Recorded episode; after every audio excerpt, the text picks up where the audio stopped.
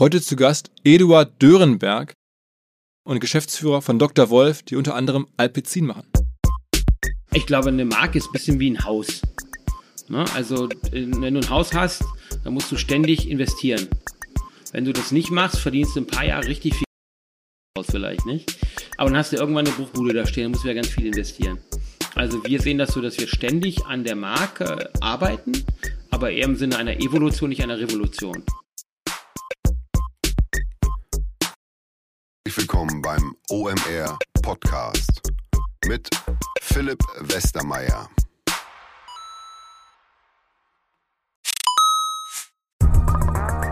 Ihr werdet euch wahrscheinlich fragen, warum unser Partner SalesViewer hier so oft im Podcast wirbt. Aber das ist relativ einfach zu erklären, denn wenn wir hier mittels Podcast Reichweite für SalesViewer erzeugen, dann besuchen natürlich auch hunderte von Menschen die Website von SalesViewer und SalesViewer kann dann mit dem eigenen Tool die Website-Besucher oder deren Firmen vor allen Dingen mit Klarnamen entschlüsseln. Also Podcast-Werbung führt zwangsläufig zu immer mehr Website-Besuchern und Website-Besucher lassen sich in Firmen Klarnamen von SalesViewer entschlüsseln und zu neuen B2B-Kunden machen. Und natürlich auch wir bei OMR sind sehr zufrieden mit SalesViewer, nicht nur als Kunde, sondern auch als Partner. Wir setzen deren Tool ebenfalls ein zur eigenen B2B-Lead-Generierung und entschlüsseln damit die Website-Besucher von OMR, OMR Reviews oder anderen Tochterfirmen. Man sieht einfach, wer eure Webseiten besucht hat und wofür sich potenzielle Kunden interessiert haben. Neben uns, also OMR, sitzen aber auch noch deutlich größere Firmen wie Stepstone, Avato Systems, Sport5, Talon One oder die Vodafone-Tochter Grand Centrix bereits auf SalesViewer und generieren damit täglich neue B2B-Leads. SalesViewer ist bekanntlich auf unserem hauseigenen Software-Bewertungsportal OMR Reviews das bestbewertete Tool in gleich drei Kategorien und kann jederzeit kostenlos getestet werden. Wer also sehen möchte, wer auf der eigenen Website drauf war und diese Person dann am besten zu Kunden verwandeln möchte, der kann das alles kostenlos ausprobieren. salesviewer.com slash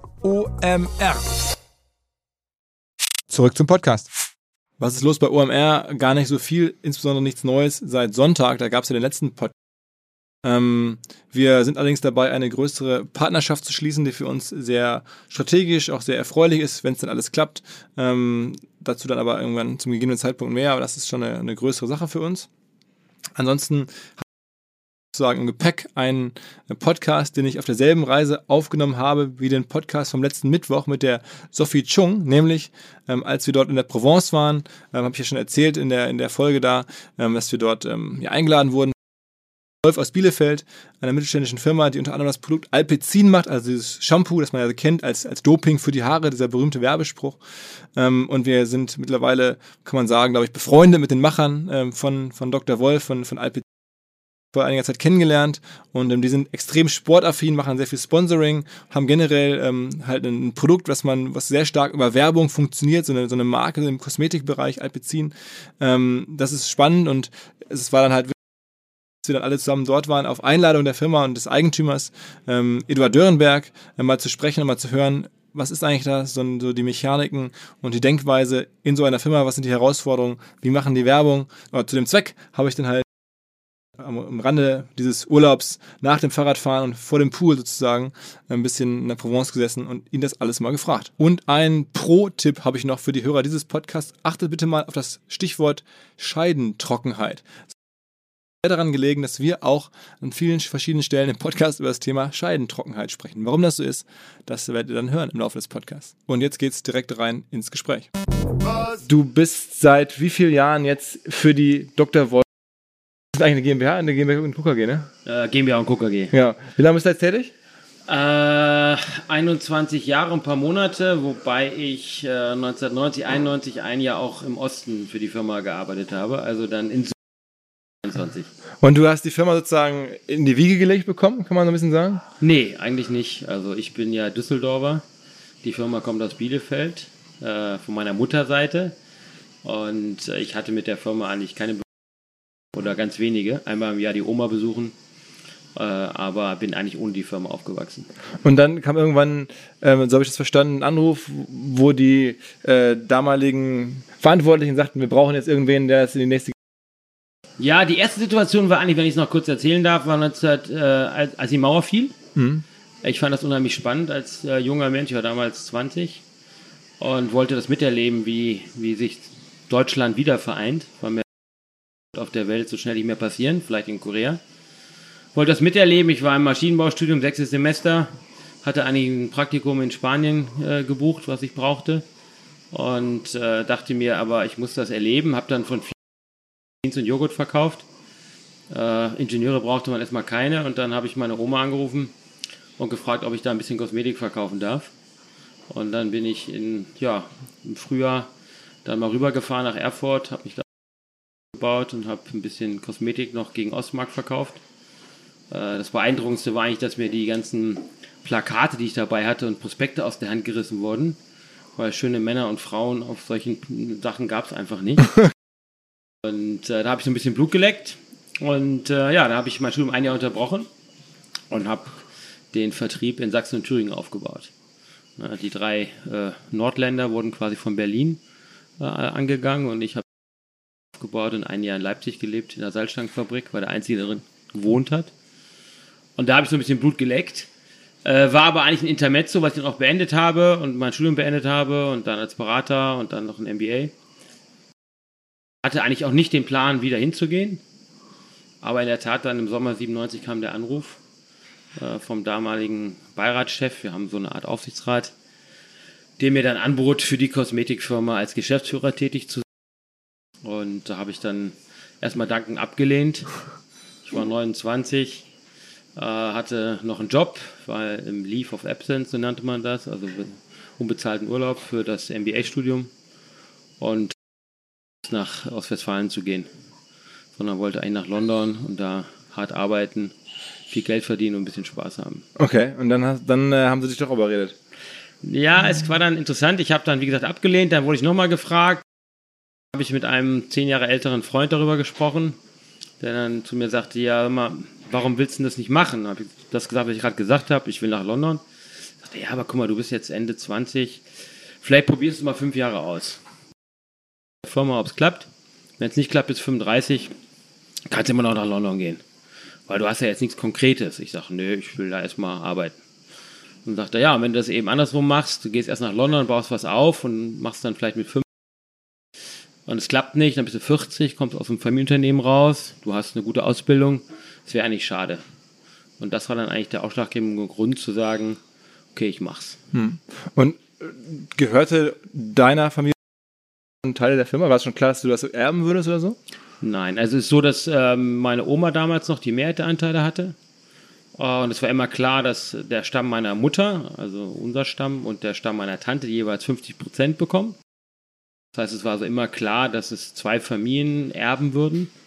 Uh, ich hatte damals ein paar ganz wenige Anteile, aber wie gesagt, hatte das Unternehmen gar nicht im Fokus. Im und die Firma war damals so ungefähr 100 Millionen Umsatz? Genau, als ich anfing äh, im Frühjahr 98 waren es ungefähr zusammen 100 Millionen. Ja. Und das Produkt, das man kennt oder über das auch wahrscheinlich am meisten zu reden ist Alpecin, also äh, Doping für die Haare, kennt jeder mittlerweile den Spruch. Ja. Äh, Shampoo vor allen Dingen für Männer, ne?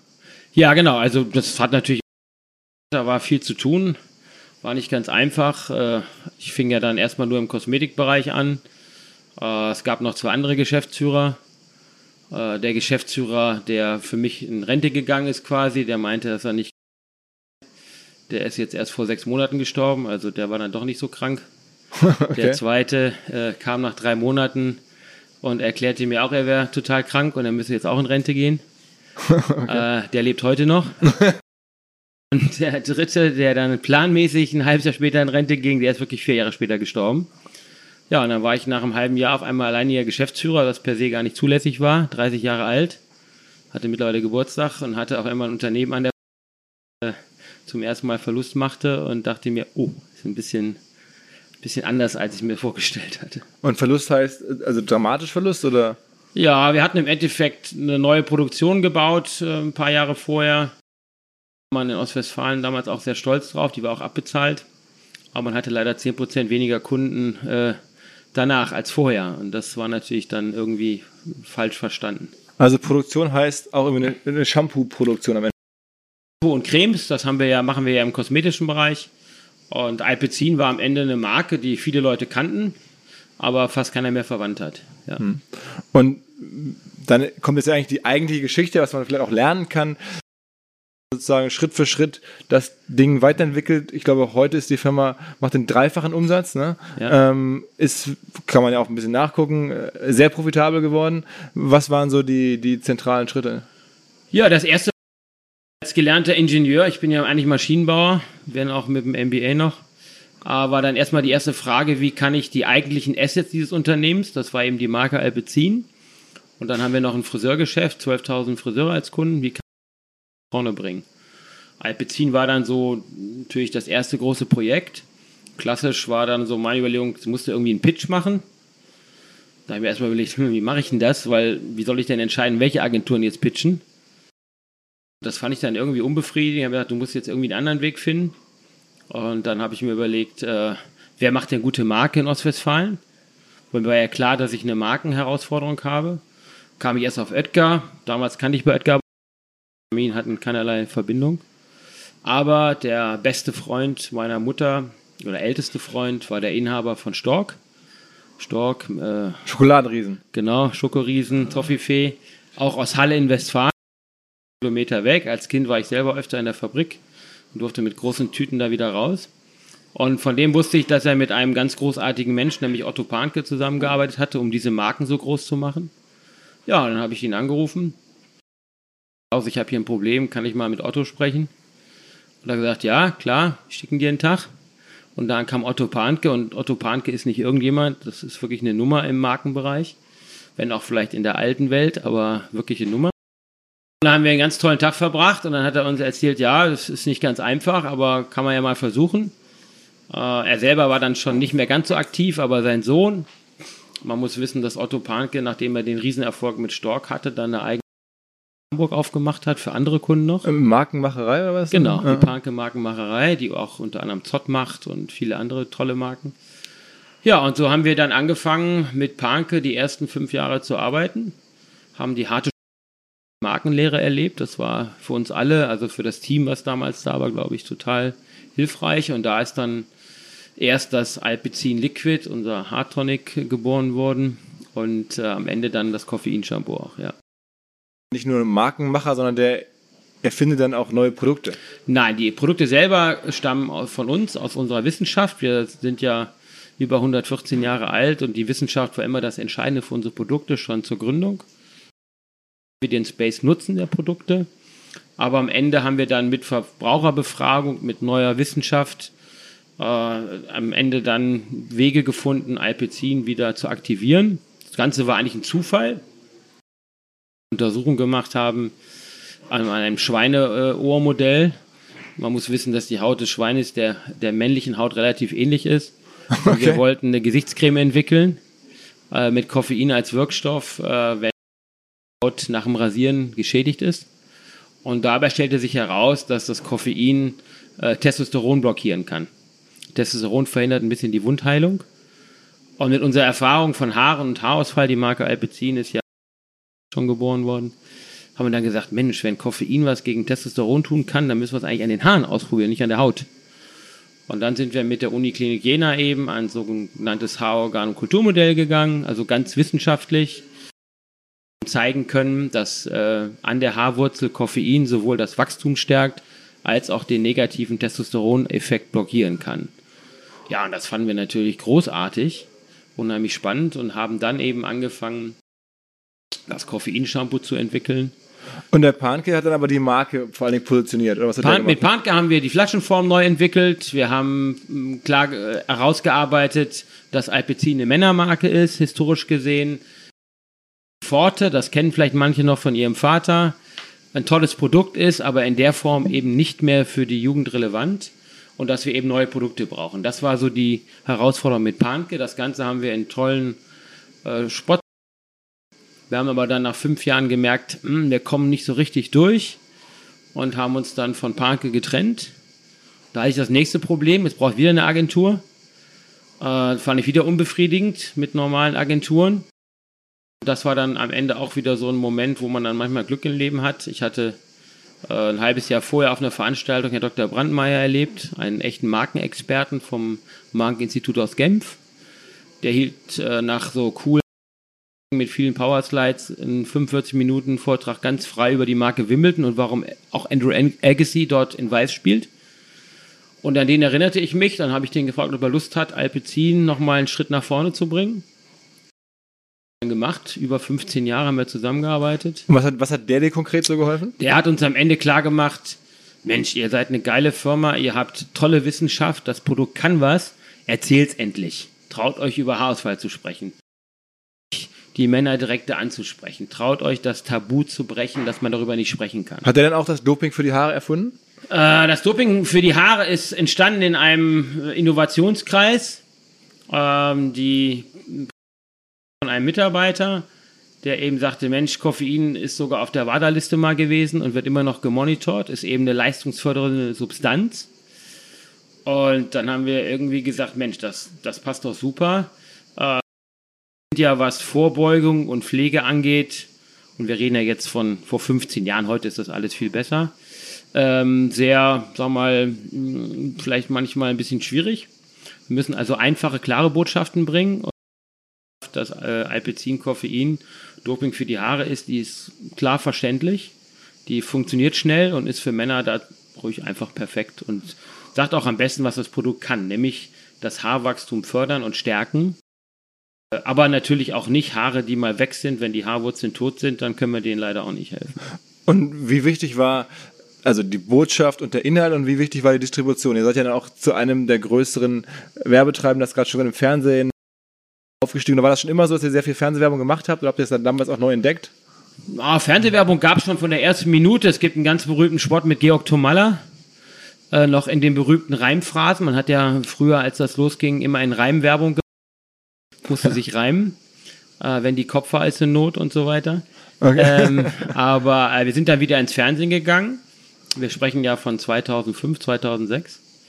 Und, äh, und das war extrem erfolgreich. Einfache Spots gemacht, die waren jetzt nicht kreativ, wir haben auch noch nie einen Kreativpreis gewonnen. Wir würden ihn, glaube ich, auch nicht annehmen, wenn wir ihn morgen bekommen würden, weil das war nie unser Ziel, sondern wir wollten Männern erklären, was das Produkt kann und dass es sich lohnt, sich um seine Haare recht sie noch da sind. Und dann seid ihr einfach relativ groß als, als sozusagen Markenwerbung im Fernsehen. Genau, da haben wir einen großen TV-Spot gemacht, eine große Kampagne äh, mit dem Doping-Shampoo und haben eben den Leuten schnell den Männern klarzumachen, dieses Produkt kann was. Und wenn du deine Haare behalten willst, dann nutze es. Und dann auch Print, Playboy, keine Ahnung, wo war der noch so werbemäßig oder war das, war das vor allem Fernsehding? Nein, es war vor allem Fernsehen, ein bisschen Print und äh, mit einer sehr direkten Ansprache am Ende. Nicht? Äh, immer mit dem Ziel, einfach äh, diese Botschaft einfach zu vermitteln und immer mit dem Wissen, dass Männer sich extrem schwer tun, äh, eben entsprechend. Und deshalb mussten wir das auch klar ansprechen. Hat nicht jedem gefallen, aber wir müssen auch nicht jedem gefallen. Und aber was würdest du sagen, waren so die, ähm, wir kommen ja gleich dazu, dass du auch sehr stark internationalisiert hast, mhm. aber was waren so die, die, die Erfolgshebel da nicht? Produkt, passt gut in die Zeit. Männer pflegen sich vielleicht jetzt mehr in den letzten seit 10, 15 Jahren, als es früher der Fall war. Also insofern Produkttreffer, dann irgendwie einen starken Werbedruck aufgebaut und einen, einen klaren Marken, das, was man gut kommunizieren kann. Gab es noch irgendwelche anderen Sachen? Das klingt jetzt ja fast zu schön, um wahr. Da kommt so ein junger Typ, äh, dreht ein paar Schrauben, holt sich da ein, zwei Leute und auf einmal äh, läuft der Laden wieder. Nein, ich glaube, ähm, das ist, man muss einfach jetzt modern gesagt, Produkt geil. Das heißt, entscheidend war immer das Produkt. Nämlich die Wirkung von Koffein, sonst wären wir auch nie dahin gekommen. Also wir werden nie, äh, wir sind seit 15 Jahren, ist das Koffeinshampoo der umsatzstärkste Artikel im deutschen Haarpflege. Das hätten wir nie erreicht, wenn das Produkt nicht etwas kann. Und das war immer äh, unsere Kern und ist auch unsere DNA. Und für uns ist Marketing immer nur ein Mittel, um den Menschen zu erzählen, was unsere Produkte können herausfordernd bei euch, stelle ich mir vor, weil A, man glaubt es vorher oder weiß man es halt nicht, das ist ja nicht erkennbar von ja. außen. Und ja. selbst wenn man es dann benutzt, dann ist es jetzt ja auch nicht sofort, dass man denkt, das war jetzt aber lecker oder das hat jetzt aber sofort toll funktioniert. Man muss ja das jahrelang möglicherweise machen und dann weiß man immer noch nicht genau, das teurere Produkt, das es ja dann am Ende ja. ist, äh, da jetzt äh, hilfreich für mich oder nicht. Ne? Das ist vollkommen richtig. Da ist natürlich ganz entscheidend, dass das Produkt als Ganzes passt. Das ist am Ende äh, das Produkt selber, das ist eine Verpackung, das ist ein Pricing, das ist Aber am Ende muss man natürlich auch sagen, äh, wenn jemand ein Markenshampoo benutzt, dann muss er vielleicht für uns im Monat zwei Euro mehr bezahlen. Das sind im Jahr 24. Und wenn das einem Mann die Chance, seine Haare länger oder für immer zu nicht wert ist, dann können wir ihnen natürlich auch nicht helfen. Okay, aber so konkret habe ich das noch nie von euch als Vorrechnung gesehen, aber das ist ja eigentlich ganz logisch. Ne? Ja, das ist halt ein bisschen komplizierter. Nicht? Wir haben immer festgestellt, wenn wir komplizierter kommunizieren, wird es bei Männern ein bisschen schwierig. Okay, okay, also ähm, nicht? Man sagt ja so schön, ähm, einfach und Frauen sind kompliziert. Wie- Mögen mir jetzt die Frauen verzeihen, aber wahrscheinlich stimmen sie mir zu. Wie, wie viel, ähm, um mal ein Gefühl dafür zu bekommen, wenn du sagst, oder ich habe jetzt ähm, Informationen, 300 Millionen Euro Umsatz macht eure Firma insgesamt. Von diesen Alpecin-Flaschen sind das dann im Jahr dann konkret jetzt? Weil ihr habt ja ein paar andere Sachen im Portfolio mittlerweile. Ja, wir haben jetzt, äh, ich glaube, Ende letzten Jahres über 200 Millionen Flaschen Koffeinshampoo verkauft, wobei da auch ein paar Frauenprodukte äh, dabei sind. Aber das ist natürlich Bereich. Äh, der ganze Bereich macht ungefähr die Hälfte des, war nicht die Hälfte, ein Drittel des Geschäftes aus. Wir haben ja noch ein paar andere tolle Marken. Nicht? Wir können auch noch über Scheidentrockenheit sprechen, wenn du willst. Ja, okay, ja. ähm, am Ende äh, ist natürlich ein großer Erfolg, der äh, ja auch darauf beruht. Ich meine, das Koffeinshampoo ist immer noch das einzige Shampoo in der Welt, was eben mit der Charité zusammen in Berlin bewiesen hat, dass wirklich in zwei, nach, mit zwei Minuten Duschen das Koffein an die Haarwurzel ja dem Mann es einfach zu machen. Wir haben festgestellt, es ist extrem schwer, die männliche Routine morgens zu ändern. Nicht? Der, Mann hat eine sehr konservative Routine und dem noch ein zusätzliches Produkt zu implementieren, ist eben nicht einfach. Und deswegen haben wir gesagt, ein Shampoo, was du heute nutzt, schmeiß es weg, nimm das Koffein-Shampoo, investier zwei Euro im Monat und zwei Minuten morgens, also vielleicht eine Minute mehr als sonst. Und dann hast du das Beste für deine Haare getan und das soll es dir wert sein. Wir haben einen neuen Partner hier im Podcast, an dem wir mit OMR auch zu einem ganz, ganz kleinen Teil beteiligt sein dürfen. Die Rede ist von Along, eine Firma, die folgendes Problem löst. Und zwar B2B-Verkaufsprozesse sind sehr kompliziert meistens. Es werden verschiedenste Materialien hin und her geschickt, Präsentationen, Videos, Angebote, Case Studies, Kalkulationen in verschiedensten Iterationen mit verschiedensten Menschen in den jeweiligen Verteilern. Ihr kennt es alle, E-Mail-Schleifen, E-Mail-Ping-Pong. Das macht den Prozess häufig kompliziert und zieht ihn sehr in die Länge. Und vor allen Dingen gibt es gar keine Insights aktuell über das Verhalten der Käufer. Also man sieht gar nicht als jemand, der das Angebot unterbreitet, was auf der Gegenseite so passiert. Und genau das ändert jetzt Along. Die bauen die sogenannten Along Spaces, also digitale Sales Rooms, in denen alle Materialien hochgeladen werden können, in denen sich die verschiedensten Parteien austauschen können. Es entstehen einfach drei Vorteile. Man muss nicht mehr in irgendwelchen E-Mails nachsuchen. Angebotene Lösungen und Zahlen und Grafiken können schnell überall in Meetings geteilt werden. Und als Verkäufer sieht man natürlich, wer wann sich über welche Sachen informiert hat, worauf zugegriffen hat. Und man kann Informationen auch live anpassen. Along funktioniert also hier wie ein Co-Pilot, analysiert das Engagement der Interessenten und stellt sogar Empfehlungen für den nächsten Schritt zur Verfügung. Technisch aufsetzen kann man das alles in wenigen Minuten, auch mit dem jeweiligen eigenen CRM verbinden. Das macht Along. Wir glauben auch deswegen dran, weil es im Bereich Digital Sales Rooms die Nummer eins ist auf unserer hauseigenen Softwareplattform auf OMR. Reviews natürlich alles DSGVO-konform. Wer mehr wissen oder vielleicht eine Demo angucken möchte, alle Infos along space, ein Wort along space, space auch ausgeschrieben, alongspace.com slash OMR. Und wenn ihr jetzt über diesen Link kommt, also als OMR-Hörerin oder OMR-Hörer kommt, dann bekommt ihr drei Monate gratis, wenn ihr für ein Jahr bei Along abschließt.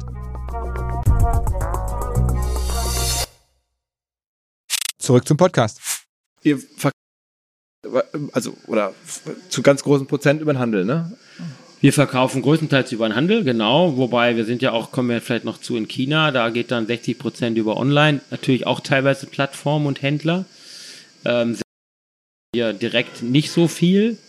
Das sind sicherlich noch Chancen für die Zukunft, aber grundsätzlich sind wir in diesem Markthandel aktiv, natürlich vor allem bei Drogeriemärkten, aber auch dem LEH oder Lebensmitteleinzelhandel. Das sind unsere Die sagen dann aber halt, okay, ähm, wir stellen das da gerne rein, aber dann muss es halt auch wirklich gekauft werden, sonst bist du da schnell wieder raus. Absolut, das war auch damals, als ich anfing, eine riesen Challenge. Da gab es ja noch einen Schlecker, den kennen jetzt manche nicht mehr. Ähm, aber wenn man da hinfuhr, fuhr man nach Hause, weil der wollte natürlich immer mehr Geld haben. Und da war mir am Anfang relativ schnell klar, wenn mir jetzt nicht was Gutes einfällt, bin ich der Letzte, der das Licht ausmacht, weil wenn ich dem jedes Jahr ein Prozent mehr gebe, dann bin ich irgendwann tot. Und als wir das fertige Konzept dann hatten, äh, sind wir ich habe dann persönlich versucht, die alle anzusprechen, auch die Inhaber. Und den ersten großen Erfolg hatten wir bei DM. Der Herr Werner hat mich persönlich empfangen, das fand ich wirklich cool. Und die Mitarbeiter haben dann gesagt, Mensch, das ist mal eine ganz neue Idee. Den kennen wir nicht, aber der vertritt das glaubhaft, also gebe ihm eine Chance. Und das war dann so der Anfang. Und dann haben wir am Ende bewiesen, dass wir Produkte gut verkaufen und dass Verbraucher die Produkte haben wollen. Und das ist am Ende entscheidend. Okay, und gesehen, ihr macht Werbung sozusagen, ihr baut äh, irgendwie Markendruck auf, sodass die Chance überhaupt da ist, das zu verkaufen. Ne? Ja, wobei am Anfang wissen sie es ja nie. Das erzählen ja alle, nicht? Also wenn da einer kommt zum Einkäufer, erzählt er immer, dass er ein riesen Werbebudget raushaut. Ob das wirklich tut, ist eine ich glaube, sie haben, haben am Ende uns als Unternehmen und vielleicht dann auch mir als Person vertraut, dass wir das ernst meinen und dass wir wirklich als Familienunternehmen nachhaltig agieren und dass wir hier wirklich davon überzeugt sind, dass wir ein tolles Produkt haben mit einer entsprechenden Wirkung. Haben uns dann am Ende die Chance gegeben. Das war dann ja zehn Jahre später in Asien genauso. Ja, genau, erzähl mal. Das, das heißt, irgendwie, du bist dann irgendwann hast du entschieden, jetzt Deutschland habe ich im Griff, das läuft ganz gut. Jetzt versuche ich das persönlich und gehe selber nach Asien mit Family und allem drum ziehe das Ganze da auch nochmal auf.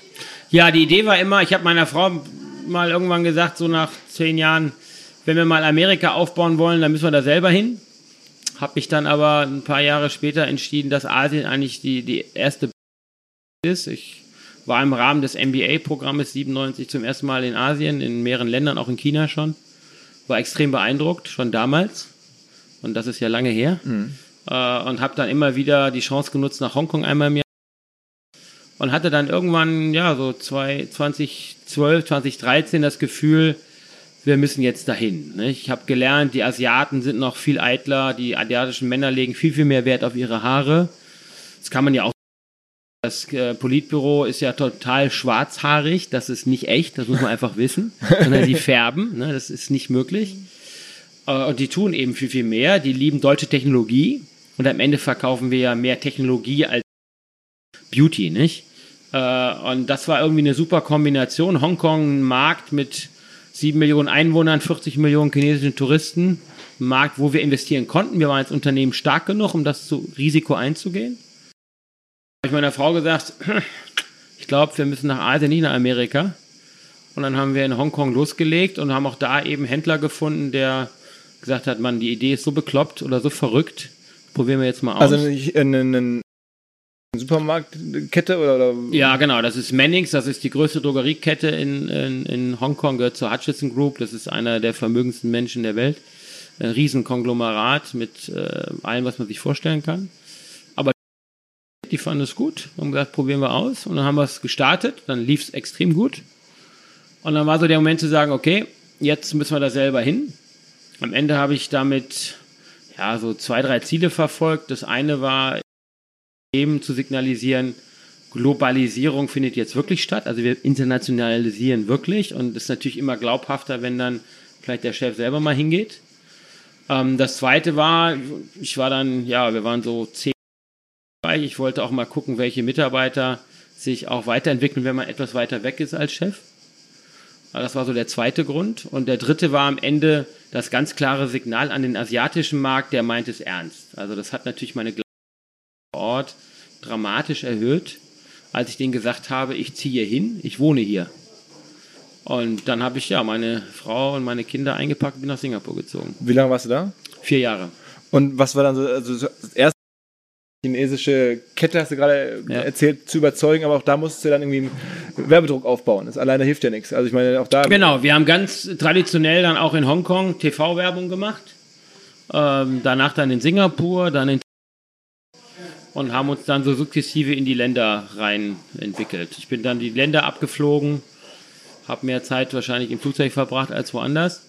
Und äh, wir haben eigentlich alle Märkte dann auch geöffnet, bis auf Japan. Japan dauert es immer. Äh, habe dann ein Team aufgebaut, Leute gesucht. Aber jemals immer mit der Kombination, ich gehe zum größten oder den, den größten Handelsketten und gehe zu den größten TV-Sendern und versuche in der Kombination das Produkt irgendwie in den Markt zu bringen. Genau, das war nicht wir dann in Hongkong Erfolg hatten, der, der Händler hat auch noch Läden in vielen anderen Ländern, hat er dann gesagt, Mensch, komm doch mal, zeig das mal dem regionalen Team. Die haben da vielleicht auch Interesse und so hat sich das eigentlich so selbst weiterentwickelt. Also über die guten Ergebnisse war da deutlich offener als teilweise der europäische. Haben wir da einfach entsprechend dann die Türen öffneten sich relativ schnell.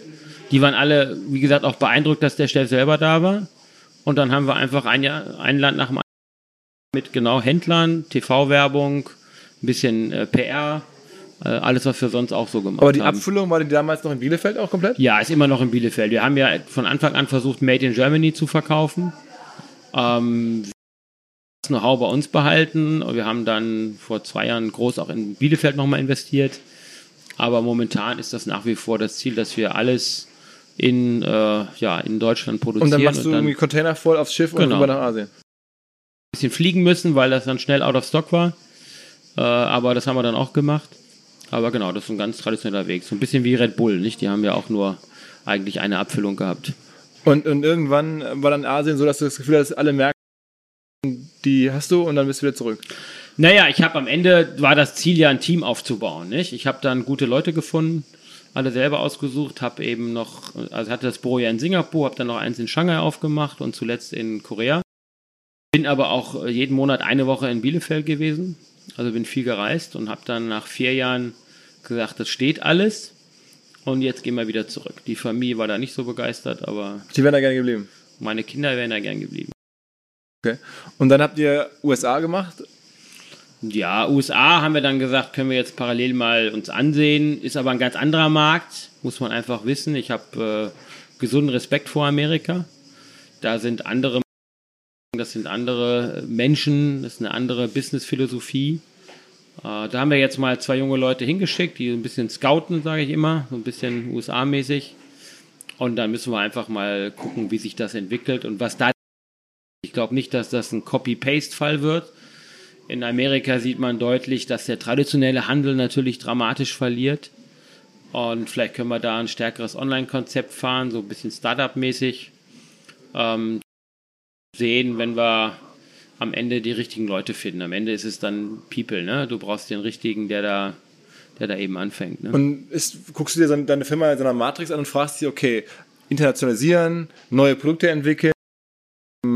Was könnte man noch tun? Das ist ja wirklich so ein klassisches Produktunternehmen, wo man, ihr habt jetzt ja mittlerweile eine ganze Reihe von neuen Produkten auch noch gemacht. Ja. Äh, wie priorisierst du sowas? Ja, wir, also für uns ist das Wichtigste natürlich, ähm, wie ich schon sagte, das Produkt. Das heißt Produktinnovation. Das ist gar nicht so einfach. Wir beschäftigen uns eben mit Themen, die noch nicht gelöst sind. Wir haben fünf Jahre an einem Produkt gearbeitet, um Menschen, die, äh, sag mal, nicht mehr volles Haar haben, Sonnenschutz zu geben, ohne dass ihre Haare fettig Da haben wir auch fünf Jahre für gebraucht. Jeder hat gesagt, das funktioniert nicht, das geht nicht. Und immer wenn wir in diesen internen Meetings sagen, das geht nicht, sage ich immer super, weil wenn es nicht geht, hat es noch keiner gemacht, dann müssen wir es machen. Okay. Und dann hängen wir uns da eben rein. Mehr Zeit als die Großen. Das heißt, die Innovation ist das absolut Wichtigste. Wir wollen weiter internationalisieren, um einfach unabhängiger von Märkten zu sein. Das ist klar. Aber das, die Innovation ist immer das, der, das Produkt. Was ist euer, ähm, euer Nummer zwei Produkt aktuell vom Umsatz her? Äh, Das Nummer zwei Produkt ist am Ende Plantur. Plantur 39, das ist auch eine irre Geschichte. Als wir dann äh, gut Alpecin Koffein-Shampoo verkauft haben, haben viele Frauen angerufen. Ich habe auch Haarausfall, ähm, kann ich das nehmen? Und wir so, Haarausfall, Frauen, gut, Glatze kriegen die ja nicht. Gibt nur einen Sonderfall, aber der heißt ja krankheitsbedingt. Und dann haben wir verstanden, dass bei Frauen durch die Menopause sich auch ändert. Die haben weniger Östrogen, mehr Testosteron. Und dann haben wir gedacht, Mensch, da ist ein echtes Thema, da müssen wir denen helfen. Und dann haben wir eben ein eigenes Produkt für Frauen entwickelt und haben 2006 dann etwas, jeder gedacht hat, wir sind völlig irre. Wir haben dann eben Plantur 39 entwickelt für das Haar 40, haben einen TV-Spot gemacht mit einer 50-jährigen Dame, die nicht perfekte Haare hatte und haben in diesem Commercial über Haarausfall da hat jeder gesagt und auch mein äh, ich sag mal, Mitarbeiter der ersten Stunde und auch ich, wir haben echt gezögert, ob wir uns trauen, den on air zu bringen. Das haben wir dann aber Weil gemacht. dachtet, es gibt so viel ja, wir haben gedacht, machen. Damals war die Zielgruppe 1942, da ging jeder hin. Du kannst nicht über diese Themen sprechen, das kauft keine Frau, das macht die nicht. Und wir haben dann gesagt, ey, komm, wir machen es jetzt. Und äh, ja, nach zwei Wochen waren wir ausverkauft. Ich musste Urlaub holen, damit wir schneller nachproduzieren konnten. Das ist ein unfassbarer Erfolg in einem der härtesten Märkte überhaupt, nämlich der weiblichen, dem weiblichen Haarpflegemarkt. Wir haben es dort geschafft, eine Premium-Marke zu etablieren. Wir haben viele Blindtests gewonnen. Frauen sind unglaublich glücklich. Und ob man es glaubt oder nicht, es haben dann jüngere Frauen angerufen, die dann auch gesagt haben, ich habe Haarausfall. Aber ihr seid aber nicht in der Menopause. Nee, aber wir haben Stress und Ernährungsthemen und haben dann noch Plantur 21, was auch sehr erfolgreich ist. Okay. okay. Und äh, das heißt, es also alles unter deiner Ägide sozusagen, die neuen Genau, Produkte. und es ging immer um Produktnutzen, den Menschen wirklich helfen. Und das haben wir eben am Ende da sehr gut hinbekommen und indem wir eben Dinge tun. Wir nennen uns ja auch Asterix. Und wenn jetzt, wenn man so diese Matrix sieht, also international haben wir darüber gesprochen, jetzt neue Produkte, jetzt ist ja diese neue Ebene quasi digital, vielleicht sogar Direct to Consumer, was man jetzt gerade so sieht. Ähm, ist das für dich ein Thema? Also wie denkst du darüber? Ja, das ist seit na, knapp über fünf Jahren ein Riesenthema, nicht? Ich bin, äh, ich glaube, es war auch zwei, äh, 2014 das erste Mal in Silicon Valley gewesen und hatte da mein Kernerlebnis. Ich war im Keller bei Pinterest mit Unternehmern. Immer fragte den Mann, wie viel Umsatz sie denn machen würden. Und dann sagte der ganz locker, ja, sie hätten also 800 Mitarbeiter, 100 Millionen Nutzer, eine Milliarde Kapital eingesammelt, 10, Milli äh, 10 Milliarden Pre-Bewertung Äh, und fünf Jahre im Geschäft, aber sie wären immer noch in der Pre-Revenue-Phase. also kein Umsatz. So, da bin ich fast vom Stuhl gefallen. Man muss wissen, ich war mal äh, als Berater ausgeliehen an die Treuhandanstalt und hatte Firmen, die machten mehr Verluste als Umsatz. Das fand ich. Und das war so ein Eye-Opener und dann war ich in China und habe mir das da auch mal angesehen, was da abging. War bei Xiaomi zum Beispiel, eine ganz bekannte Marke mittlerweile, eine Hardwarehersteller. Hardwarehersteller, spannend gemacht, finde ich. Digitalisierung muss sein. Ja, und dann habe ich versucht, das den Mitarbeitern auch zu vermitteln. Das war dann nicht so einfach. Unternehmen lief ja gut, die hatten genug zu tun und dann kam ich da ab und zu und sagte, wir müssen jetzt digitalisieren. In den Meetings und nach zwei Wochen kamen die Probleme, warum es nicht geht und das dauert länger oder so Pläne, so ja, anderthalb Jahre und kostet viel Geld. Anderthalb Jahre, Leute, das ist, das ist viel zu lang. Und dann ist mir irgendwann der Kragen geplatzt und dann habe ich gesagt, muss ich wieder einen anderen Weg. Und dann haben wir die eWolf gegründet, also eine eigene digitale Einheit. Weil ich gesagt habe, ich muss jetzt hier auch ein Signal an alle setzen, dass ich das ernst meine.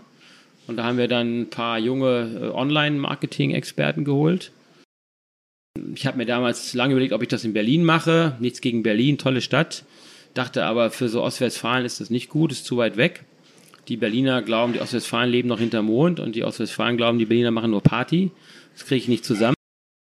Hatte dann ein bisschen Glück. Bertelsmann hatte genau zu der Zeit viel Geld locker gemacht, um in Ostwestfalen Startups zu gründen mit der Founders Foundation. Derjenige, der das machte, den kannte ich. Unsere jüngsten Söhne sind gleich alt. Der erzählte mir davon, dachte ich, hier brauchen wir, finde ich klasse. Aber ich will eigentlich Unternehmen digitalisieren, die hier schon sind. Ist schwer genug. Und habe deswegen diese eWolf ich muss eigentlich einen Ort haben, wo ich die hinsetze, weil will ich noch nicht ins Unternehmen tun. Sagt er, ja, setz doch bei mir rein. Das ist doch kein Startup. Ja, ist egal. Das fruchtet sich. Ja, und dann haben die da tatsächlich angefangen. Und das war sehr erfolg war, glaube ich, erfolgreich im Sinne von, dass die Mitarbeiter damit diese, in diese Welt eintauchen konnten, also auch die traditionellen Mitarbeiter, weil es eben nah war. Und ja, dann kein Platz mehr, dann brauchten wir Platz. Und dann ist die Idee entstanden, den Pioneers Club zu gründen. Das ist ein Coworking Space für Mittelständler in Bielefeld. Mit der Idee eben, dass Unternehmen, kleine Teams in diesen Coworking Space äh, dann Projekte machen, wo auch ein paar Startups aus der Founders Foundation rein sind. Das ist auch ein sehr großer Erfolg. Da hat sich das weiterentwickelt. Und jetzt gehen wir noch einen Schritt weiter. Jetzt gehen wir eben so, dass wir einen eigenen Coworking Space im Unternehmen bauen.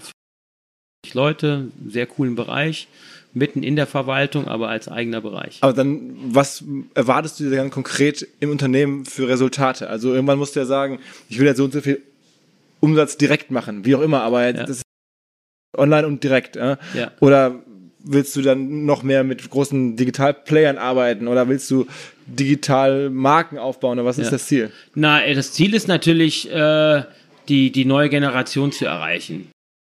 Kernerlebnis vor einem Jahr, da saß ich mit einem sehr erfolgreichen Influencer zusammen oder jemand, der eine sehr erfolgreiche Influencerin groß gemacht hat, Charlie, in Berlin, glaube ich, irgendwo und mein Alpecin Koffein-Shampoo stand so ein bisschen geredet, der hat so ein bisschen erzählt, wie er das gemacht hat, ne? der war so Ende 20 und dann habe ich ihn irgendwann gefragt, mal, kannst du dir eigentlich vorstellen, für mich zu arbeiten? Und dann nahm er das Koffein-Shampoo in die Hand und man muss wissen, ich habe da eine sehr emotionale Bindung zu dem Produkt, ne? so bitte mein viertes Kind das an und sagte, tja, Ist ja ein bisschen old-fashioned, aber wir können es ja mal versuchen. und da hat es dann bei mir Klick gemacht, dass ich gesagt habe, okay, ich bin jetzt 20 Jahre dabei, ich habe äh, viele Männer überzeugen können und die ihr Leben lang Alpecin weiter nutzen. Aber die jungen Menschen muss ich anders überzeugen. Die brauchen eine andere Ansprache, die gucken kein Fernsehen mehr, die ähm, wollen eher, also die pullen, ne, die holen sich ihre Informationen, die wollen vielleicht etwas anderes Produkt, ohne dass es natürlich funktional schlechter ist. Und das ist eigentlich der Kernmoment gewesen, um zu sagen, jetzt müssen wir den nächsten Schritt gehen, wir müssen noch mehr verstehen. Ja, und am Ende haben wir dann noch äh, mir noch einer erzählt, es gibt OMR. ne? okay. Und dann haben wir hier ein Inhouse-Seminar gemacht, wie du weißt. Äh, wir haben wirklich 40 Mitarbeiter über einen Feiertag, ne? freiwillig. Haben wir ja knapp drei Tage in Bielefeld äh, wirklich äh, in die Welt einführen lassen und haben da, glaube ich, auch verstanden, dass wir eben manche selber machen müssen, dass wir auf jeden Fall verstehen müssen, wie es funktioniert, dass wir einen eigenen Data Lake brauchen und das alles bauen wir jetzt auf. Suchen und wenn man so, äh, schaust du denn so die D2C-Brands an? Also zum Beispiel, es gibt ja in, in den USA diese ganze Kategorie D2C, also vom Warby Parker ja. ähm, als, als Brillenmarke oder also auch Beauty-Marken gibt es da. Ja. Ähm, ähm, Guckst du dir das an? Täuscht dich mit solchen Gründern auch aus oder mit Investoren und oder verfolgst deren Marketingstrategien? Äh, auf jeden Fall. Also ich bin dann eben mit Berlin auch enger in Kontakt gekommen, auch äh, mit Jan Becker sind noch behalten. Ähm, also das ist für uns ein Thema. Gucken wir uns viel an, wir sprechen mit vielen. Ähm, wir finden zum Teil natürlich die Bewertung relativ hoch und äh, Abos bei Shampoo ist nicht so einfach, weil man nicht genau weiß, wer er ist. Aber das ist ein ganz spannendes Thema. In Spanien versuchen wir das gerade selber mal aufzunehmen. Viele machen ja stationäre Sachen auch. Ne? Das ist erstaunlich, dass viele so D2C-Brands genau. Läden aufmachen. Jetzt sieht man sogar, DM macht jetzt auf einmal eigene Marken in ihren Läden. Dieses, dieses Science nennt ja, heißt das, ne? Genau. Ähm, auch ein Thema, hast du beobachtest? Ja, ich glaube, das ist genau das, was Jack Ma auch gesagt hat. Nur Retail, ne? Das ist eben eine Mischung aus Online und Offline. Ich glaube, da liegt auch die Zukunft. Also gibt es vielleicht bald einen Dr. Wolf Store irgendwo? Äh, alles denkbar. Äh, muss natürlich sinnvoll sein, sein. Das ist nicht ganz einfach. Das kann man vielleicht eher in Metropolen machen. Adidas macht das. Oder was, wo man sehr beeindruckend sehen kann, ist der Starbucks Store in Shanghai. Ähm, da muss, muss natürlich auch passen für die Produkte. Nicht? Es, muss, es geht Produkte. Aber ich bin mir sehr sicher, dass auch wir dort neue Wege gehen werden. Das können auch Stores sein, das können Infostores sein. Das wird sich, äh, glaube ich, weiter zeigen und entwickeln. Verkauft ihr viel bei Amazon? Bitte? Verkauft ihr viel bei Amazon? Ähm, äh, über Amazon, aber nicht an Amazon. Ähm, das ist auch ein wichtiger Markt natürlich. Äh, natürlich wissen wir alle, wie groß und stark Amazon ist. Als ich anfing vor 20 Jahren, war Walmart so der größte Händler hatte man Angst. Im Vergleich zu Amazon heute ist wahrscheinlich Walmart eher eine Maus und Amazon der Elefant, nicht? Auch wenn vielleicht die Maus mal mit Elefanten ärgern kann. Hier wahrscheinlich weniger. Amazon weiß so viel über die Kunden und hat so eine Marke. Am Ende müssen wir eine starke Marke haben. Und sagen wir noch vielleicht Rückgriff auf deine China-Erfahrung, da hast du, da ist der, der ganze Digitalhandel noch viel ja. größer. Ähm, welche Plattformen beliefert ihr da? Mittlerweile fast alle. Wir haben natürlich angefangen mit, äh, mit Tmall ist wichtig für eine neue Marke in China, weil das so der, der Gütesiegel ist. Ne? Also ein Chinese wird immer erstmal gucken, gibt es die Marke auf Tmall. Weil damit bist du dann auch eine Marke. Aber mittlerweile sind wir auf vielen Plattformen ganz spannend. In China ist Social Selling. Kleine Wiederverkäufer, die für kleine Provisionen ihren Freunden Produkte empfehlen. Ich glaube, dass im äh, E-Commerce heute China viel, viel weiter ist als Amerika. Wollte gerade sagen, dann bist du doch eigentlich jemand, der sehr schon sehr viel gesehen hat aufgrund dieser Asien-Erfahrung. Hat dich das dann dazu bewogen zu sagen, ich verkaufe nicht an Amazon? Nein, das hat damit nichts zu tun. Das sind momentan äh, entsprechende Überlegungen. Wir verkaufen andere Produkte mal testweise an Amazon. Ähm, wir sind da grundsätzlich völlig offen, aber nicht immer alles tun. Und wir werden das weiter beobachten, aber Amazon wird immer ein guter Vertriebskanal für uns bleiben. Und am Ende werden wir da gut leben können, wenn wir eine starke Marke haben.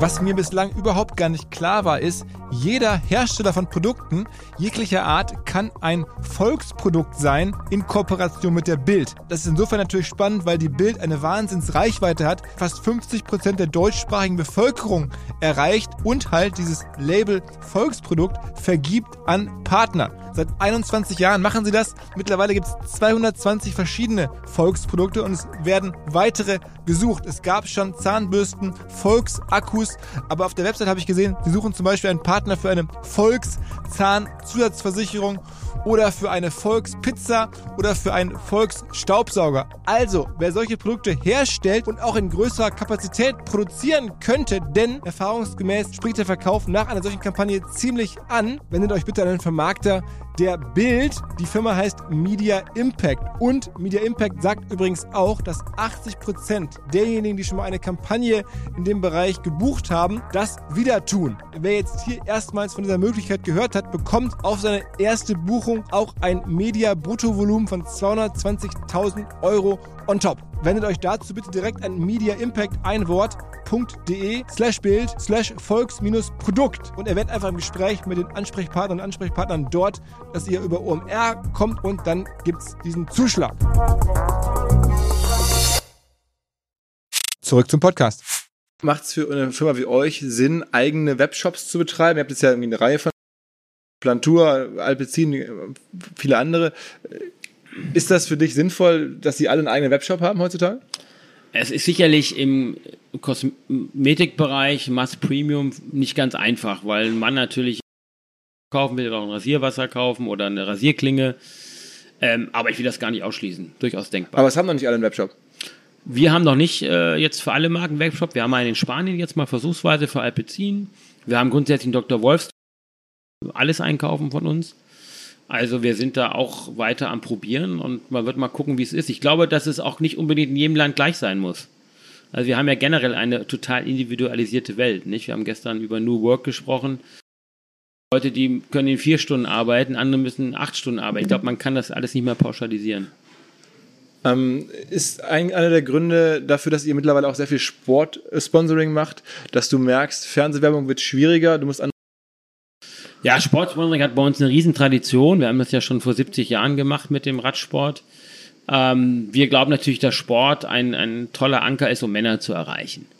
Und äh, das ist auch ein Grund, warum wir da wieder eingestiegen sind. Sport ist eine total wachsende globale Plattform. Die Tour de France ist das größte, äh, größte jährlich stattfindende Sportereignis der Welt, immer noch vom Super Bowl. Vielleicht nicht mehr lang, aber immer noch. Und natürlich ist das für uns auch im Hintergrund weniger Fernsehen. Wir brauchen also alle andere Anker, andere Kontaktpunkte. Und da ist Sport für Männer aus unserer Sicht, gerade für Männer, die sich um ihre Haare kümmern wollen und werden, glaube ich, ein toller Anker. Sag mal, wie viel gebt ihr im Ordnung aus? Also bei einer Firma von 300 Millionen Umsatz, die sehr stark auf Marken ähm, basiert, würde ich jetzt mal schätzen, das sind dann schon 10 Prozent oder so? Nein, das sind ähnliche Größenordnungen wie bei anderen Markenherstellern auch. Das liegt so Pi mal Daumen bei 20 Prozent. Okay, ja. also, also ne, schon, schon richtig großer, viel Geld, was wir da reden, für Media, für Kreation. Ja, ja man muss durchkommen. Ne? Ich meine, wir wissen alle, wie viele Kontakte ein Mensch heute hat. Wir müssen Geschichten erzählen, wir müssen den Menschen das erklären. Äh, Teil unserer Aufgabe am Ende. Und der, aber der Großteil ist dann nach wie vor klassisches Media, Media Buying aktuell? Ja, noch, in China schon nicht mehr. Also das ist da sind eher Provisionen dann? Oder da, da läuft das eher über entsprechende andere digitale Themen, CRM ist da deutlich stärker schon ausgeprägt. Also wir stellen da wirklich fest, dass es in jedem Land anders ist. Es gibt Länder, die sind schon weiter, es gibt Länder, die sind noch traditioneller. Ähm, das steuern wir wirklich so, wie wir sehen, dass es funktioniert am Ende. Sind wir hier in Frankreich, habe ich am Anfang schon erzählt, ihr habt eine, eine Partnerschaft, äh, seid bei einem, bei einem Radsport-Profiteam beteiligt. Mhm. Ähm, da sind jetzt auch, das lasst ihr euch auch relativ viel kosten, ne? Ja, klar, also das ist nicht billig, aber günstiger als Fußball und eben auch global perfekt für unsere Zielgruppe, also Männer, die was für sich tun wollen am Ende auch. Und kommt man dann auch durch, wenn man so die Tour de France von der, aus der Ferne betrachtet, dann denkt man sich, wow, da sind so viele Logos und so viel Alarm. Ja. Den hat der gerade vorne fährt, ja. dann ist das, oder messt, kann man so messen, dieser ganze riesige Noise? Ja, man kann da tolle Messungen machen, ne? aber glaub halt nur der Statistik, die du selber gefälscht hast. Ähm, ich glaube, am Ende versuchen wir, das sehr gut zu verlängern ist über TV-Commercials der Sportler, die sehr authentisch sind. Das ist über nette Geschichten wie mit Nils Pollitt gestern, der da eine Schnuller in der Mund hat. Die ergeben sich einfach, also sind gar nicht mal geplant, nicht? Also ein Fahrer ähm, von euch, äh, der gestern ein Kind bekommen genau, hat. Ja, so. der ein Kind bekommen hat. Und äh, natürlich auch Und Stürze. Stehen hat, ne? Genau, das sind Stürze, Aufgaben, das sind äh, ein Herr Kittel, der dann vielleicht mal nicht gewinnt, aber andere Geschichten erzählt. Am Ende ist ja auch der, wenn man jetzt mal an Sport denkt, der englische Fußball groß geworden, über kreiert wird. Und am Ende versuchen wir da natürlich auch Content drumherum zu machen, dass wir da auch durchkommen. Also es geht gar nicht jetzt nur darum, den Sieger zu haben, sondern wenn jemand ein Kind kriegt oder jemand vielleicht so hinfällt oder, äh, weiß ich nicht, vielleicht provoziert als Fahrer, dann ist das für euch als von wertvoll. Ob es genauso wertvoll ist, weiß ich nicht. Also gewinnen ist immer schön und ich verliere ungern. Ähm, aber es ergeben sich natürlich viele Geschichten, wo man dann Kontakte knüpft, wo man dann weitere Geschichten erzählen kann. Und äh, am Ende ist Sport, und das sieht man ja auch in der Bewertung, wenn man sich anguckt, TV geht in der Reichweite runter, Sport geht in der Reichweite weiter hoch. Sportrechte werden immer wertvoller. Und von daher glauben wir, dass wir beim Sport ganz gut aufgehoben sind. Was muss man ungefähr in die Hand nehmen, um bei da sagen wir mal, seinen Namen mit dabei zu haben, so richtig mitreden zu können, wie es ja bei euch jetzt schon der Fall ist. Die Firma heißt, oder die, die Mannschaft heißt Katjuscha Alpecin. Ähm, da die Fahrer haben wirklich Alpecin auf, auf der Brust und das wird schon mit euch assoziiert. Sag mal eine Größenordnung. Zahlen reden ja nicht über Geld, ähm, aber äh, siebenstellig. okay, aber nicht achtstellig.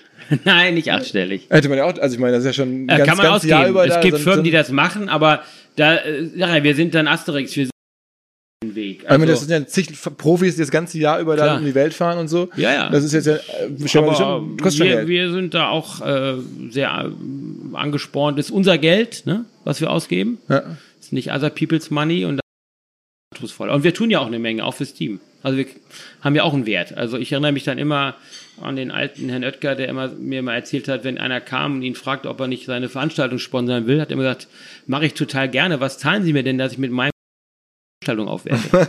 Okay, okay.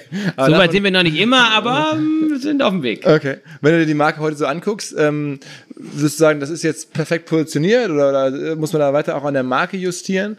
So für die neue Generation. glaube, du hattest ja immer so diese Experten, ja. du hattest den Brandmeier, du Ja. hattest den äh, Panke, Genau. ähm, die haben dich ja immer so neue weitergebracht. Jetzt hat man das Gefühl, ähm, äh, die Marke, äh, hast du auch gerade selber beschrieben, ist fordert, äh, frischer und neuer zu werden, oder nicht? Ich glaube, eine Marke ist ein bisschen wie ein Haus. Ne? Also, wenn du ein Haus hast, dann musst du ständig investieren.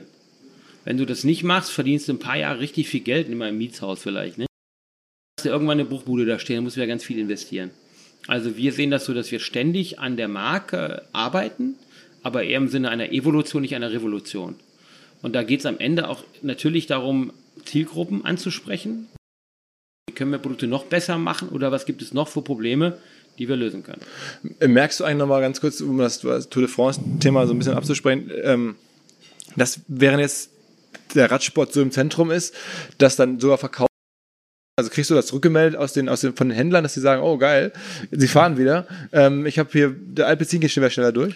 Ja, wir machen natürlich begleitende Maßnahmen, hatte ich ja gesagt. Mhm. Wir haben seit fünf Jahren immer eine entsprechende Zweitplatzierung zur Tour de France. Die läuft eigentlich jedes Jahr. Wir sehen, Zweitplatzierung, äh, was heißt im Handel ein Display, ein Okay, okay. spezielles Mhm. Display, äh, wo die Händler auch sagen, klar, das ist gelernt. Macht Sinn, ne? Wir sehen, dass wir gerade global, ich reise ja viel um die Welt, in immer mehr Shops auftauchen, dass also das auch in Märkte entwickelt, wo wir noch gar nicht sind. Und diese Effekte sehen wir schon, ja. Wer ist eigentlich euer stärkster Wettbewerber in dem Sinne? Äh, Im Endeffekt haben wir keinen direkten Wettbewerber aus unserer Sicht. Äh, Am Ende sind alle Firmen, die verkaufen, unsere Wettbewerber, weil sie um den Regalplatz kämpfen. Aber wir sind aus unserer Sicht nicht austauschbar. Okay, okay. Du bist einfach ein, auch ein Profi, muss man sagen. Nee, kein Profi, aber das hat mir mein Händler bestätigt, indem er mich als Monopolist bestimmt, äh, bestimmt. Okay. Aber wenn man so ein bisschen die recherchiert und so, es gab auch schon Themen, wo sich Händler oder ihr äh, starke Reibereien, sagen wir so, geliefert haben, wo gesagt haben, okay, es gibt auch andere Möglichkeiten, andere, äh, vielleicht Ersatzprodukte, Substitute, wo ein anderer Händler stark machen kann. Ähm, also du, du, es ist schon eine harte Diskussion, die man so hat mit Händlern. Ich sagte ja, wir kämpfen jeden Tag um, um, um den Regalplatz. Und wir sehen Und auch um natürlich. die Konditionen. Ja, um den Regalplatz und wir kämpfen natürlich jeden Tag damit, dass viele Händler Probleme kriegen, weil sie sich vielleicht zu sehr auf den Einkauf konzentrieren, anstatt um ihre Kunden sich zu kümmern, was ja Amazon in Perfektion macht. Aber das ist Daily Business, das gehört dazu und da gibt es mal Phasen, wo man sich mal schlechter ist, wie in der Ehe wahrscheinlich. Ne? Aber von den großen deutschen Handelsketten, Edeka, Rewe und so seid ihr überall. Ja, wir sind eigentlich überall vertreten und ich glaube, dass die auch mit uns sehr zufrieden sind, was die entsprechenden Ergebnisse angeht. Und daran müssen wir werden wir gemessen und die Challenge nehmen wir auch an. Und manchmal hast du trotzdem so das Gefühl, oder ich, ich, erlebe das ja so, die Firma ähm, äh, leidet richtig mit, wenn mal was nicht so funktioniert. Jetzt hat irgendwie vor kurzem irgendwie ein Fahrer bei der Zielankunft die Alp nicht zugab, ja. obwohl er vorne war. Ähm, dann ist richtig schlechte Stimmung im Haus. Naja, das finden Weil man wir die Marke im Fernsehen nicht so richtig das, sehen konnte. Das finden wir natürlich nicht gut, das ist doch klar, nicht? Dann rufst du äh, mal an und sagst, machst mal Ärger. Ja, natürlich, da gibt es dann natürlich eine klare Ansage. Ähm, das ist, das ist part of life. Das ist Daily Business. Irgendwas passiert immer. Und natürlich klappt es nie überall. Aber da sieht man ja auch, wir sind nah dran. Ne? Die Leute verstehen sofort, dass das nicht gut ist, weil man eben äh, äh mitbegeistert ist. Wir Team, was für dieses Produkt, für die Marke und auch für die anderen Produkte, wir haben immer noch nicht über Scheidentrockenheit gesprochen, wirklich ich lebt. eigentlich ne? vermeiden, aber wir kommen, wir kommen da gleich zu. okay, also bevor wir jetzt über offene Rennjacken bei, bei der Zieleinfahrt Scheidentrockenheit ist ja wirklich ein Thema, das dir am Herzen liegt, ganz offensichtlich, damit verdienst du dein Geld. Äh, wie bist du darauf gekommen, dass so ein Produkt, also ich habe das jetzt ja auch verfolgt, dass es das bei euch gibt, ich habe da jetzt keine besondere Beziehung zu, muss ich äh, gestehen. Insofern äh, hat es mich jetzt bislang nicht so sagen, aber äh, hast du das auch in deiner Ägide äh, mit? Äh, ja, natürlich. Ich meine, äh, Scheidentrockenheit betrifft jede zweite Frau ab 50 und da gibt es eine ganze Menge von, nicht nur in Deutschland. Und äh, wir haben eben ein Produkt, was kann. Aber wann, wie ist das gekommen? Also habt ihr das jetzt vor kurzem erst erfunden? Nee, am Ende haben wir, äh, also wir haben das Produkt vor knapp auch zehn Jahren entwickelt und haben dann eben in der klinischen Studie nachweisen können, dass wir diesen Frauen wirklich helfen und zwar ohne, dass sie Hormone nehmen, was Frauen in, nach der Menopause relevant ist, als auch für Frauen nach der Krebstherapie. Aber wie kommt das? Also da sitzt jetzt ein, ein Ingenieur von dir und sagt, Mensch, weißt du was? Nee, nee, das, das funktioniert so, dass wir, wir haben immer Kontakt schon zu Universitäten, zu Ärzten ökologische Produkte gemacht und dann gibt es entsprechende Gespräche mit Ärzten, die dann darüber sprechen, es gibt hier ungelöste Probleme, könnt ihr was tun? Und dann überlegen wir und sagen, ja, wir haben da vielleicht was. Und dann machen wir eine echte Studie, also gucken eben, ob es funktioniert. Das ist der große Unterschied zu vielen Startups, die dann sagen, ich mache jetzt mal ein Produkt und äh, überlege mir, wo ich es verkaufe, aber das Produkt ist vielleicht gar nicht so gut. Wir sind eben immer produktgetrieben. Das Produkt kann was, es gibt klinische Studien, Frauen, die Krebs haben, die keine Hormonprodukte mehr nehmen können. Dann war eigentlich das einzige Problem, wie können wir das den Frauen erzählen? Nicht? Das war dann der ähnliche Fall wie Blaplantur.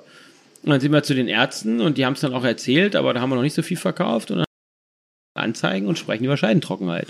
Richtig in, in äh, großen Zeitschriften. Ja, das war ganz spannend. Da waren wir ja zu der Zeit ganz groß in deutschen Tageszeitungen, als da keiner mehr rein wollte. Und dann haben wir das tatsächlich äh, national in allen Tageszeitungen ausgespielt. Es gab ein paar Verlage, die waren im katholischen Gebiet, die haben es nicht gedruckt. Es gab auch ein paar Freunde, die mich anriefen und meinen, das wäre jetzt ein bisschen zu viel. Und wir bekamen auch E-Mails von Frauen, die das nicht witzig fanden. Äh, aber ich bin aber mir ganz sicher. Nicht witzig, weil erstmal ist es dann eine Problemlösung. Genau. Diese Frauen, die haben teilweise über zwei Seiten E-Mails geschrieben, die haben das Produkt hinterher gekauft, weil sie haben es voll verstanden. Wir haben einen sensationellen Erfolg und wir haben vielen Frauen echt geholfen und das ist unser Bestreben. Was war der Claim oder was ist der Claim von der Marke? Äh, am Ende war Gisan äh, gegen Scheidentrocken damit deine Schmerzen da aufhören. Okay. Man kann dann auch noch irgendwann sagen, smoother Sex und das stimmt auch. Äh, aber am Ende wollen wir den Menschen helfen, ihre Probleme zu lösen. Ja. Und wenn das Scheidentrockenheit ist, dann muss es eben Scheidentrockenheit sein, dann müssen wir auch drüber sprechen. Okay. Wie oft hast du dieses Doping für die Haare mit dem Radsport-Kontext auf aufs Brot geschmiert bekommen? Ach, da gab es natürlich ein paar, die dann geschimpft haben. Die gab es ja auch schon, als wir den Claim gemacht haben, gab es auch eine Beschwerde beim Werberat, die ist dann vom Werberat abgelehnt worden. Ähm, wir haben klar gesagt, wir, also wir sind natürlich total gegen jegliche Form von Doping, außer wenn es für die Haare ist. Das muss man einfach wissen. Und das meinen wir ernst. Und wir sind ja nun Partner des Sports seit über 70 Jahren.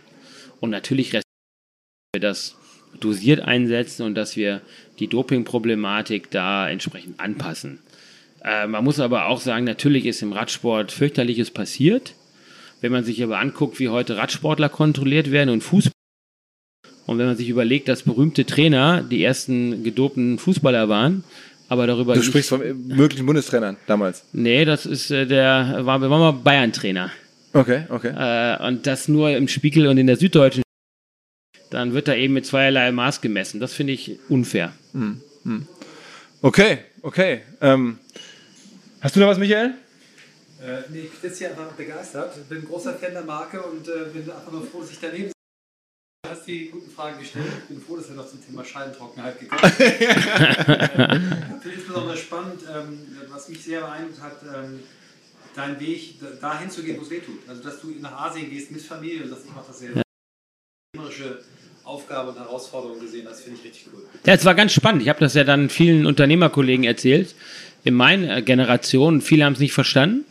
Und wirklich verstanden haben es die Gründer, die Nachkriegsgründer. Die haben gesagt, Mensch, geil, jetzt auch machen. Ja. Aber das ist eben raus aus der Komfortzone und ich glaube, dass wir in Deutschland dringend da raus müssen und dass es viel zu wenige machen. Und ich dachte, jedem jungen Menschen, flieg mal nicht nach Mallorca, kauf dir mal ein Ticket, zahl 100 Euro mehr und flieg mal nach Asien. Ja nicht mögen, aber du musst es ja einmal angesehen haben, damit du einfach verstehst, was da passiert. Und die überrennen uns einfach. Und es ist einfach schade, dass wir hier zu satt sind und uns das nicht ansehen. Was, was ist denn sozusagen für dich noch ein weiterer Hast du jetzt noch mehr Fokus auf Asien oder Investments in Asien gemacht oder hast du in die großen Firmen dort investiert oder so? Hätte ich gern gemacht. Also ich habe schon, was ein bisschen private Investments angeht, einiges im digitalen Bereich gemacht und auch in Asien. Aber ich bin Vollblutunternehmer und kein guter Investor. Das ist mein großes Problem. Und ich kann am Ende nur eine Sache richtig machen. Äh, von daher äh, versuche ich einfach das Unternehmen weiterzuentwickeln mit meinem Team, mit meinen Mitgesellschaften, Und da konzentriere ich mich voll drauf. Und dann habe ich noch eine Familie und mehr Zeit ist dann am Ende. Also nicht. Business Angel Sachen machst du so ein bisschen hier und da, also habe ich mitbekommen, hast du gerade erzählt. Das habe ich in Bielefeld gemacht, genau, weil ich die Idee der Founders Foundation antreibe. Ich muss sagen, es macht mir unglaublichen Spaß, äh, mit diesen jungen Startup-Unternehmern zu sprechen. Ne? Ich finde das toll, die haben irgendwie äh, keine Ahnung und keine Produkte und ich habe vielleicht viel Ahnung und viele Produkte und dann trifft man sich in der Mitte und dann kann diese ganze Startup-Welt dir so anguckst, da gibt es ja dieses eine berühmte Wort des Unicorns. Ja. Eine Firma, die eine Milliarde wert ist. Ja. Wärt ihr eigentlich jetzt sozusagen ein Unicorn aus deiner eigenen Sicht? Es gibt ja keine Bewertung, es gibt ja keine Klar. Börsennotierung, es gibt ja auch keine äh, Private alles nicht, ihr seid ja hochprofitabel. Ja, ja. Aber ähm, werdet ihr wohl, würdest du sagen, Unicorn? Ja, wie gesagt, wir sprechen ja über Geld nicht. Ähm, weiß ich nicht. Das ist auch etwas, was. 300 Millionen Euro Umsatz, mir man drei Multiple auf Umsatz haben, dann wäre man schon dran. Wenn du das so ähm, aber das ist für mich gar nicht relevant, muss ich ehrlich sagen. Und bei den meisten Startups stört mich auch eher, dass sie eigentlich nicht ein Unicorn werden wollen, sondern dass sie alle nach drei Jahren verkaufen wollen. Und das ist im Moment mein großes Problem. Wir wollen ja auch durchaus investieren und Partnerschaften abschließen. Und ich stelle immer die was wollt ihr in drei Jahren machen? Und die meisten sagen dann, ich will verkaufen und dann Investor werden. Dann kriege ich immer die Krise. Und was ich suche, sind echte Unternehmer. Und deswegen haben wir, glaube ich, ein Problem in Deutschland, weil wir zu viele haben, die das schnelle Geld machen wollen. Hm. Und ich verstehe das nie, weil wenn du ein Unternehmen dann wirst du garantiert reicher. Hm. Und zwar garantiert auch einfacher. Ich meine, Jeff Bezos ist deshalb der Reichste, weil er das Ding nicht verkauft hat. ja, das muss man einfach mal verstehen. Und, und für dich ist auch klar, das Ding geht in die nächste Generation also das ist auf jeden Fall das Ziel von mir und meinem Cousin, der auch in der Geschäftsführung ist. Wir wollen das machen.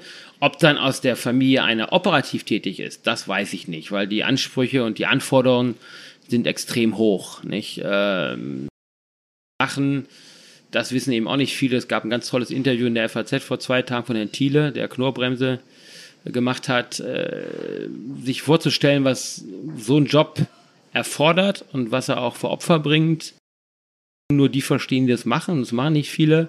Ob ich das für meine Kinder will, weil, weiß weil ich ehrlich Zeit, nicht. Die zeitliche Belastung so hoch ist. Wie viele Mitarbeiter hast du jetzt aktuell? Äh, wir haben 700, aber es ist nicht nur Zeit. Du, du gehst ja mit dem Ding ins Bett, du stehst auf, du, du hast jeden Tag irgendwas, den du nicht weißt, dass es kommt. Du hast Menschen, die immer gucken, wie reagierst du. Äh, das ist ein brutaler Job. Der muss Spaß machen, glaube ich, sonst macht man ihn nicht. Aber ob ich, und ich bin durch harte Jahre gegangen, Jahre gekämpft wie ein Stier, um den Laden überhaupt am Leben zu erhalten und gegen viele Widerstände, interne wie externe. Ich habe nichts geschenkt bekommen und ich weiß nicht, ob ich das meinen Kindern wirklich wünschen will. Ich sehe das so wie bei mir auch. Ich wollte den Job nie haben, nicht darauf hingearbeitet und ich wünsche meinen Kindern, dass sie ihren eigenen Weg gehen. Wenn der hinterher dann irgendwie passt, so biert. Aber ich glaube, es gibt genug andere Möglichkeiten, das Unternehmen auch in der Familie zu ja. halten. Aber das ist unser Ziel auf jeden Fall und zwar auch von allen, die da beteiligt sind. Äh, aber ich bin da nicht dynastisch veranlagt. Bevor alles vorbei ist, noch ein ganz kurzer Hinweis jetzt in eigener Sache, beziehungsweise gar nicht so in eigener, sondern ähm, weil ich hier wirklich äh, fünf spektakuläre Tage in der Provence Ähm, lass mich mal ganz kurz sagen, ähm, ihr sucht ja Leute in Bielefeld und das Ja. ist gar nicht so einfach, aber mittlerweile über alle Disziplinen hinweg, also äh, digital, Analysten, ähm, Marketeers, Business Development, auch Leute, die ihr ins Ausland schicken können, glaube ich. Ähm, ähm, insofern, wer sich für ähm, das Thema interessiert, wer gerne Kosmetik verkaufen möchte, wer eine mittelständische Firma mit sehr hoher Dynamik, Inhaber geführt, unterstützen möchte, ich glaube, ihr solltet euch mal Dr. Wolf angucken und Dr. Eduard ist eigentlich ich bin jetzt mit ihm hier fünf Tage Fahrrad gefahren. Alter, Für den- für den kann man anderthalb richtig gut Tage, er schwindelt. er muss nämlich noch ein bisschen üben. ja, die Wahrheit ist, ich bin hinter ihm hergefahren, obwohl er peinlicherweise ein paar Jahre älter ist. Ähm, aber er kann es einfach besser. Ähm, Du solltest mal äh, ja, aber genau, das stimmt, das muss man auch nochmal sagen. Äh, Eduard fährt mit Klickpedal und ich fahre ohne. Oh, das alleine reicht nicht als Grund. Aber, aber also, wer auch noch Lust auf Fahrradfahren hat, Dr. Wolf ist wirklich auch da. Hier fahren ehemalige ähm, Tour de France-Profis mit. Ich komme ja an auf ich traf irgendwie einen Fahrrad-Weltmeister, ähm, äh, also äh, Maurizio von Triest. Ähm, also es ist äh, für Fahrradleute ein Paradies und für Businessleute glaube ich auch. Ähm, schaut Ja, und Bielefeld gibt's übrigens wirklich. Und ich suche auch einen neuen Assistenten. okay. Wenn er okay. Fahrrad fahren kann, umso besser. Alles klar. Okay. Ciao, ciao. Zur Abwechslung jetzt mal vollkommen schamlos und offene Selbstvermarktung und Werbung für unser OMR Festival am 7. und 8. Mai. Dort sind wir gerade in der absoluten Planungshochphase. Das heißt, wir verkaufen jetzt letzte Standflächen, wir planen, wie halt dort alles laufen wird Anfang Mai. Und weil das so ist und weil wir noch einige Flächen und Möglichkeiten, Masterclasses, Präsenzen frei haben, wollte ich nochmal dazu aufrufen, sich da bitte zu melden, wer noch nach neuen Kunden, nach neuen Leads sucht, wer eine Plattform sucht, um seine Brand transparenter und sichtbarer zu machen, wer in irgendeiner Form nach Nachwuchs, nach Talenten sucht. All das können wir ermöglichen. Ihr könnt bei uns gesehen werden, ihr könnt bei uns wirklich wachsen, aber halt nur jetzt in diesen Tagen, denn irgendwann müssen wir dort die Bücher schließen, weil die Planungszyklen Richtung Mai dann zu kurz werden und vielleicht auch, weil einfach alles verkauft ist. Deswegen jetzt nochmal der Hinweis, denkt an unser Festival jetzt, wer dabei sein möchte, mit Masterclass, mit Speaking, mit vor allen Dingen aber Präsenzen auf der Fläche, mit Ständen. Einfach ganz kurze Mail an inbound.omr.com. Innerhalb eines Tages melden sich da eine Kollegin, ein Kollege und dann startet die Zusammenarbeit.